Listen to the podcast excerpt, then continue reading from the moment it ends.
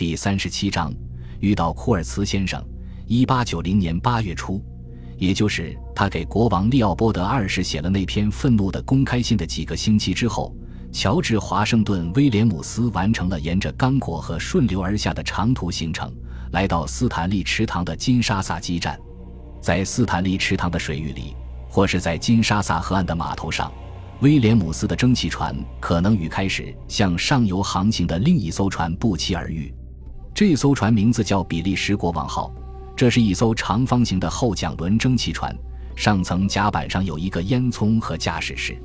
如果威廉姆斯留意一眼对面船上的船员，他可能就会看到一个身材敦实、留着黑色络腮胡子的军官。那人的眼睛，就像我们在照片里看到的。好像在赤道的阳光下总是眯着。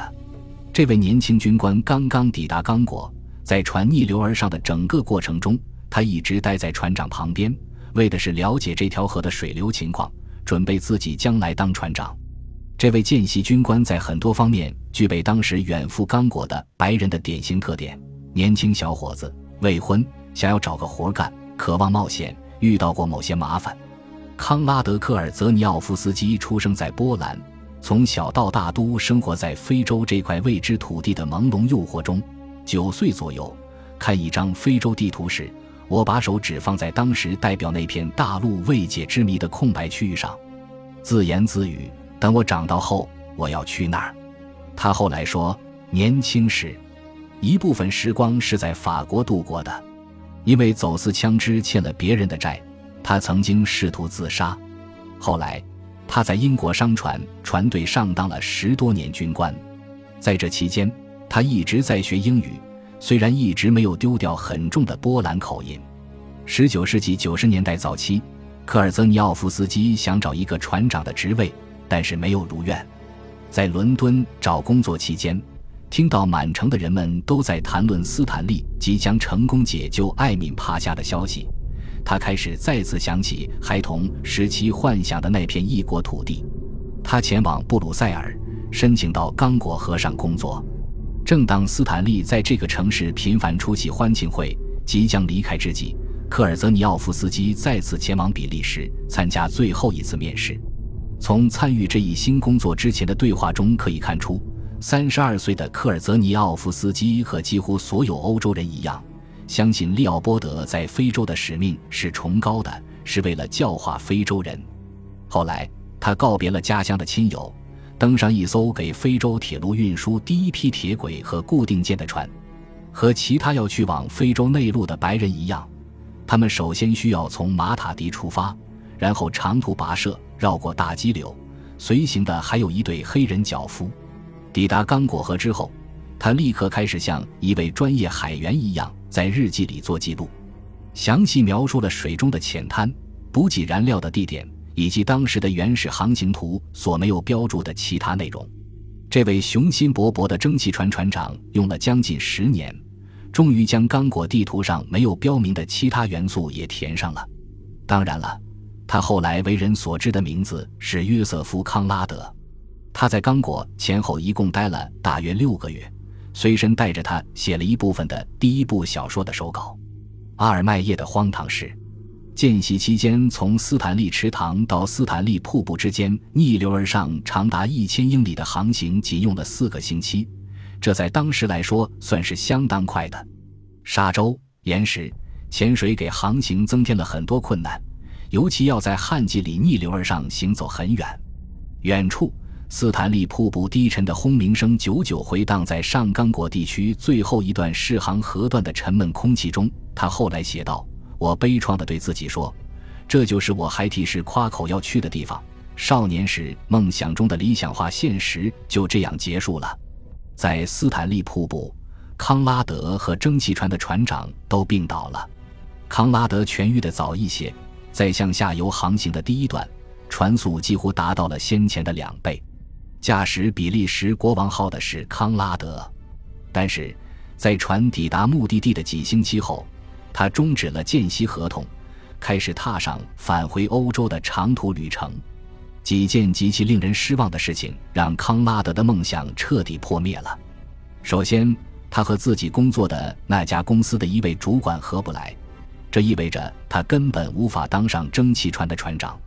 其次，那次顺流而下之后，他再次病倒，这次患上了疟疾和痢疾，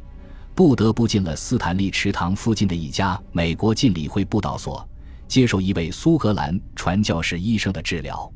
他仍旧很虚弱，不得不让人将他抬回海边。后来，他的身体一直没有完全恢复。最后，在刚果见识的白人的贪婪和残暴让他极为震撼，从此改变了对人性的看法。他曾经对他的评论人朋友爱德华·加尼特说：“要不是在非洲待了六个月，他从来不认真琢磨事情。”他反复思考了八年之后，康拉德将他在刚果的经历加工成了《黑暗的心》，这可能是再版范围最广的英文短篇小说。他的军官手册里简要的航行记录：卢龙加河航道东北至北偏东北，左舷障碍物，深度二二二一一二二二二，现在已经成为多年来任何游记作家都无法超越的有关刚果的作品。沿着刚果河逆流而上，就像是穿越到了远古时期，那时候百草暴动，大树为王，干涸的溪流。万籁俱静，无法穿越的丛林，空气闷热、浑浊、沉闷、停滞。明亮的阳光感受不到一丝兴奋，眼前向前伸展的水流淌着，遁入阴暗远方的忧郁。沙洲上银色的河马和鳄鱼挨在一起晒太阳，越来越宽的水面流经众多树木繁茂的岛屿，置身这条河上就像在沙漠里，很容易让人迷路。你会整天不停地碰撞到沙洲，竭力寻找向前的航道，最后感觉自己好像被施了魔法，再也见不到先前熟悉的一切。马洛是《黑暗的心》中故事的讲述者，也是康拉德的第二自我。马洛受雇于一家象牙贸易公司，工作是驾驶一艘蒸汽船，沿着一条没有名字的河流逆流而上。那条河在地图上的形状很像一条伸展着身体的巨蛇。头深入大海，身体呈曲线，静静地蠕动于一个地域辽阔的国家，尾部消失在内陆深处。他的目的地是一个基站。公司一位非常优秀、很有抱负的明星代理人库尔茨先生就在那里工作。库尔茨收集的象牙数量已经成了一个传奇，但是马洛一路上也听说了库尔茨动用了一些没有明说的粗暴手段的传言。马洛的蒸汽船遭遇了黑人的一次攻击。抵达要塞后，他们将一批象牙和生了病的库尔茨先生弄上船。在驶往下游的路上，库尔茨跟人们谈论了他的宏伟计划。不久，他死在船上。虽然只是粗线条的寥寥数笔，库尔茨的形象仍然存在于数百万读者的记忆中。那个工作于那条大河遥远上游的孤独的白人代理人，他的宏大计划。他搞到的数量庞大的贵重象牙，他费尽力气从非洲丛林里开辟出来的一小片田地。也许我们印象最为深刻的是，马洛在蒸汽船上用双筒望远镜遥望他一开始觉得是库尔茨大房子前的篱笆柱顶上圆球装饰的东西，后来才发现那每一个都发黑、干枯、凹陷、眼皮紧闭，那是一个个仿佛在篱笆柱子上睡觉的人头。干燥的嘴唇缩拢，露出一排白牙。这些年来，在上万堂课上讨论过这本书的中学老师和大学教授，倾向于用弗洛伊德、荣格、尼采的理论，用经典神话、维多利亚时代的淳朴、原罪，用后现代主义、后殖民主义、后结构主义等诠释这本书。欧洲和美国读者不愿意承认非洲在世纪之交发生的灭绝种族的大屠杀。因为他们对黑暗的新的理解脱离了具体的历史背景，我们可以将这本书看作针对所有时代和地域的预言，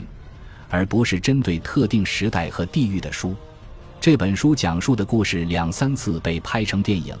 最有名的是弗朗西斯福特科波拉执导的《现代启示录》。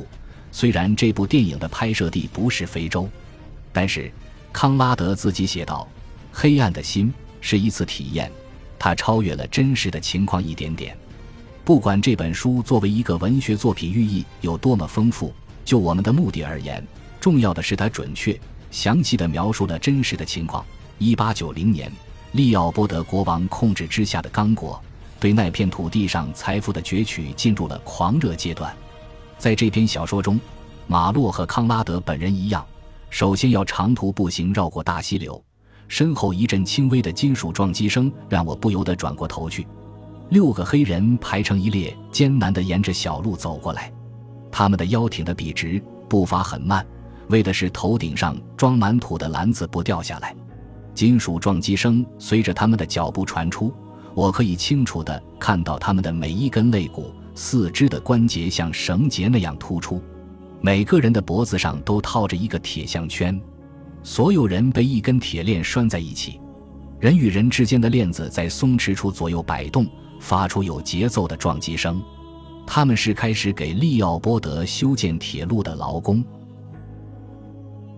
感谢您的收听。喜欢别忘了订阅加关注，主页有更多精彩内容。